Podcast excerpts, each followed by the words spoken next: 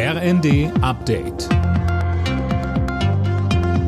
Stündlich neu. Auf den Punkt informiert. Ich bin Jana Klonikowski. UN-Generalsekretär Guterres hat zum Beginn der Atomwaffenkonferenz vor einer steigenden nuklearen Gefahr gewarnt. Er verwies dabei auch auf den Krieg in der Ukraine. Außenministerin Baerbock warf Russland eine rücksichtslose atomare Rhetorik vor. Sie sagte zu Beginn der Konferenz in New York. Der brutale Angriffskrieg Russlands macht deutlich, dass Nuklearwaffen leider eine bittere Realität sind. Und deswegen ist es wichtig, dass wir auch im strategischen Konzept der NATO deutlich gemacht haben, die nukleare Teilhabe ist Teil des Bündnisses und zugleich unterstreichen, dass die NATO für nukleare Abrüstung und Kontrolle einsteht.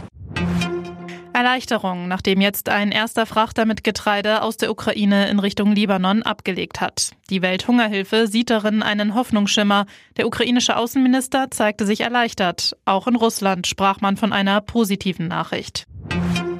Die hohe Inflation lässt die Kauflaune der Deutschen weiter sinken. Laut Statistischem Bundesamt ist der Umsatz im Einzelhandel im Juni eingebrochen und um fast 9 Prozent im Vergleich zum Vorjahr gesunken.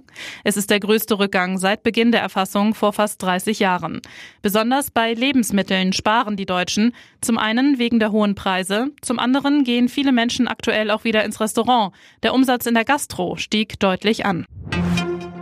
Tausende Fans haben die Rückkehr der deutschen Fußballerinnen von der EM gefeiert, trotz des verlorenen Finales.